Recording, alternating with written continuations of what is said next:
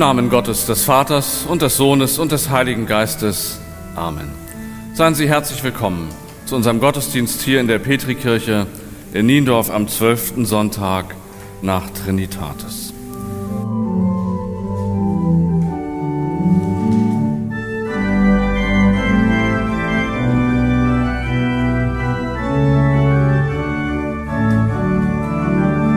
Liebe Gemeinde, geht es Ihnen in letzter Zeit auch so?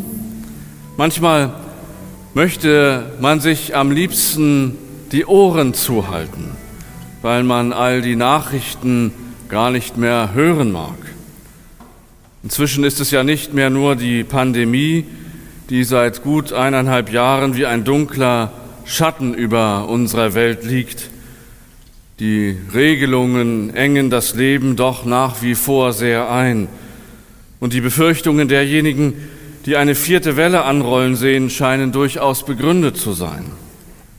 Die Infektionszahlen steigen wieder an.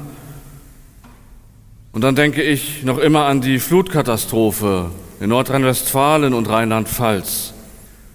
Sie macht deutlich, dass die Folgen des weltweiten Klimawandels endgültig auch bei uns angekommen sind. Dazu die alarmierenden Berichte über riesige Waldbrände in anderen Regionen der Erde.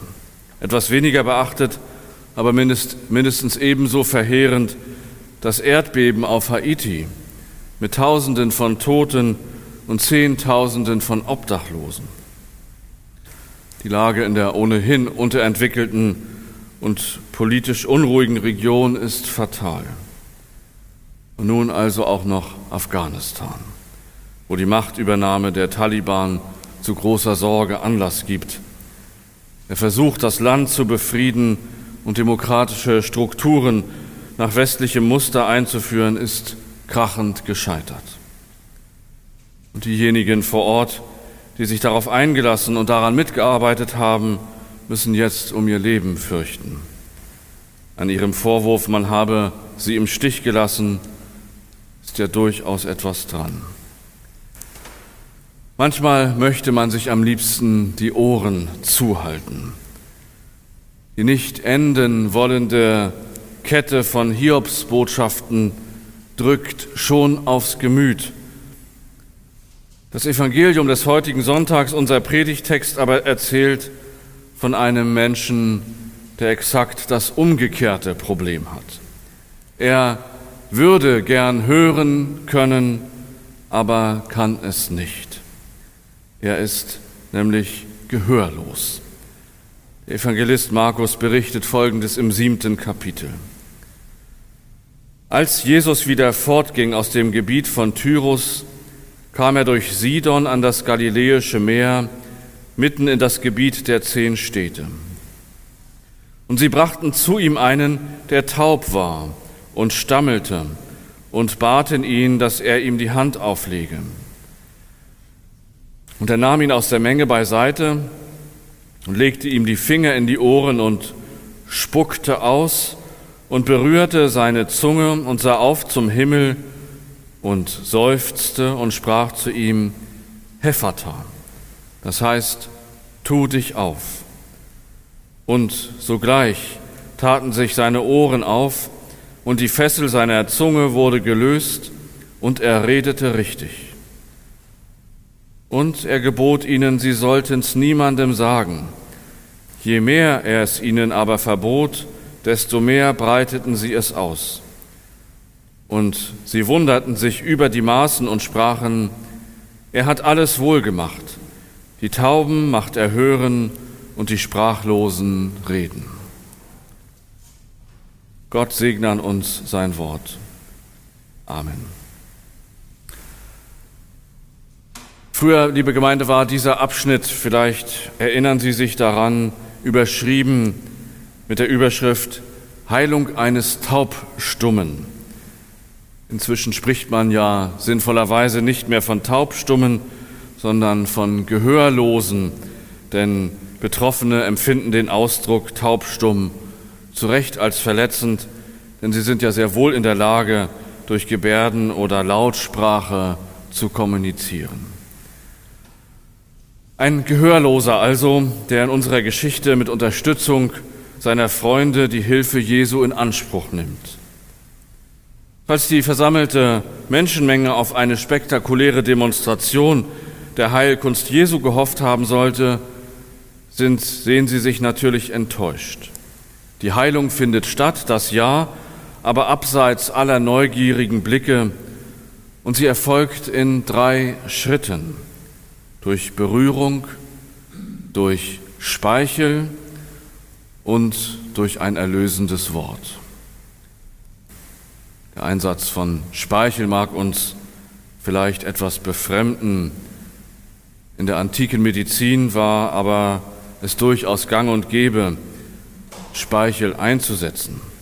Gemeinsam mit Urin und Kot gehörte er zur sogenannten Drecksapotheke, die Ärzte in der Regel mit sich führten. Ob Urin und Kot wirklich hilfreich waren, darf wohl bezweifelt werden. Die Anwendung von Speichel dagegen erscheint auch im Nachhinein gar nicht so abwegig. Speichel wirkt erfahrungsgemäß nicht nur keimtötend, sondern fördert auch die Wundheilung. Das ist auch der Grund, warum Tiere instinktiv ihre Wunden lecken. Die Wunden lecken ist ja bis heute eine gängige Redensart. Insofern ist es keineswegs ungewöhnlich, dass Jesus bei der Heilung des Gehörlosen Speichel verwendet. Aufsehenerregend finde ich ist eher der unmittelbare und durchschlagende Erfolg seiner Therapie. Nicht nur, dass der taube Mensch sogleich hören kann, er ist auch sofort in der Lage, sich ja korrekt zu artikulieren. Das ist das Wunder, das die Volksmenge zu staunender Bewunderung hinreißt und sich trotz Jesu Verbot wie ein Lauffeuer herumspricht. Die verblüffende Heilung erzielt Jesus auch durch das Mittel der Berührung. Wie wichtig Berührung für das körperliche und seelische Wohlbefinden sein kann, das wussten die Menschen damals sicher und das wissen wir heute auch.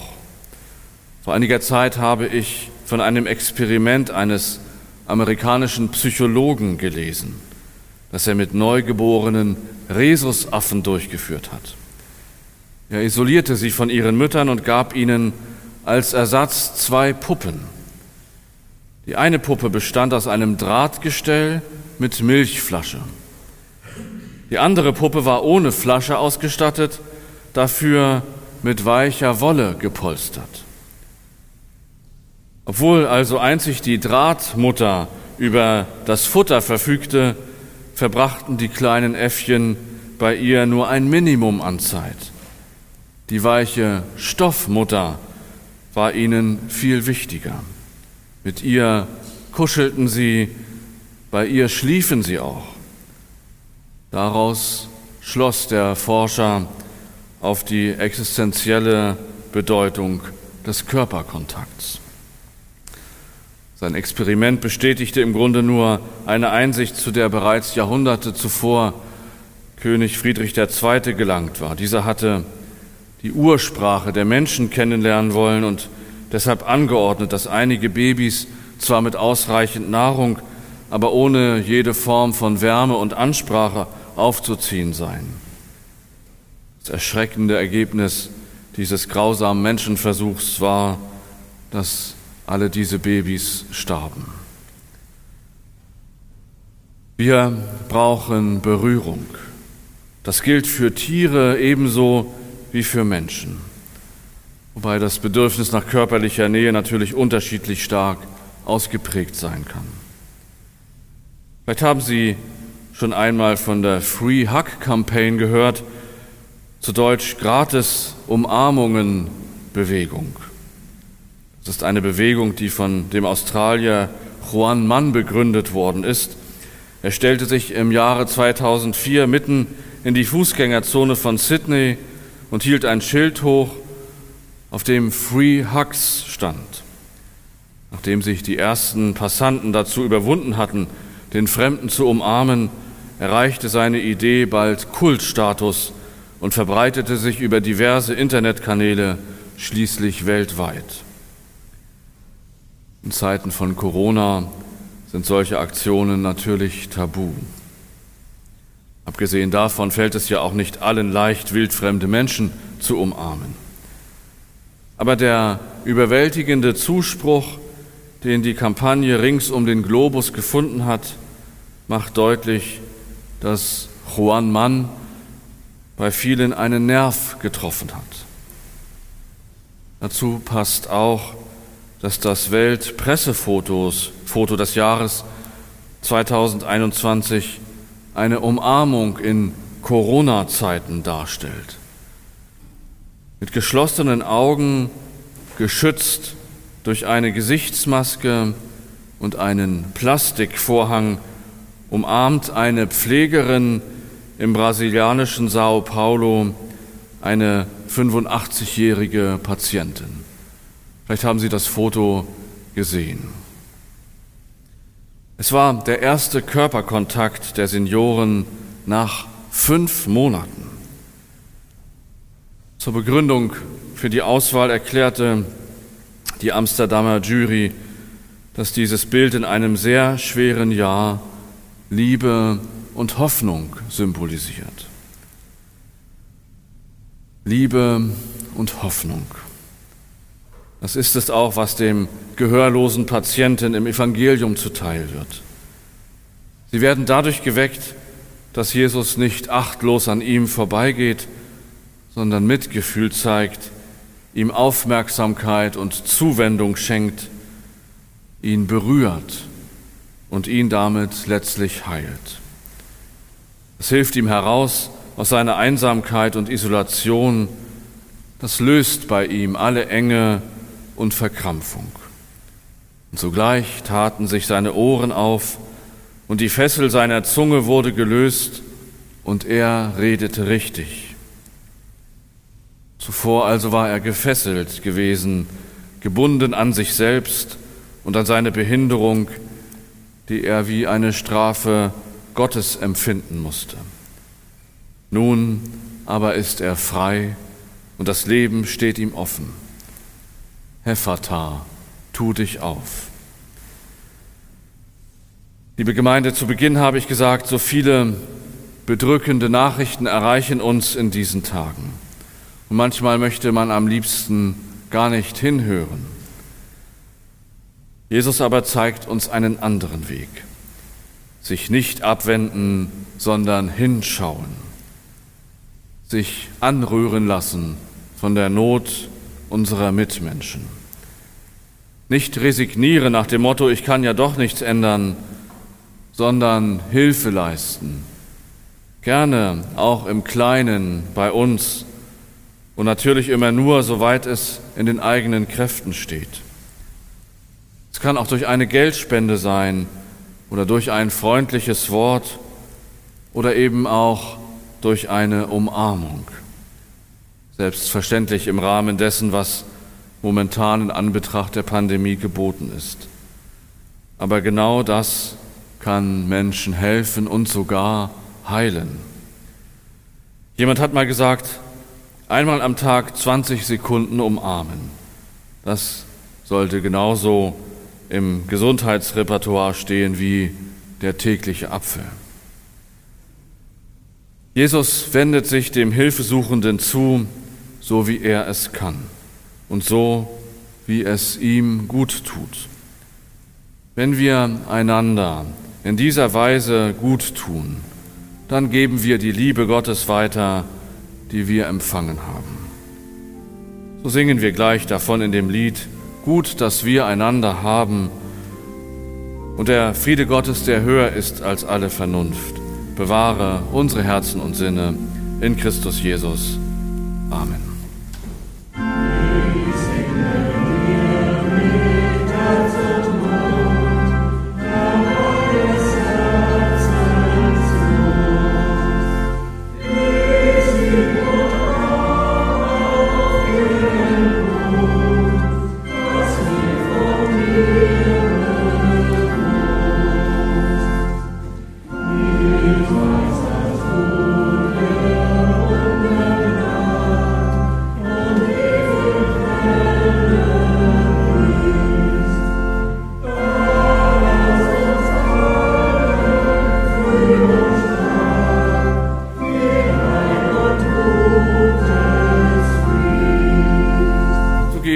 Im Frieden des Herrn.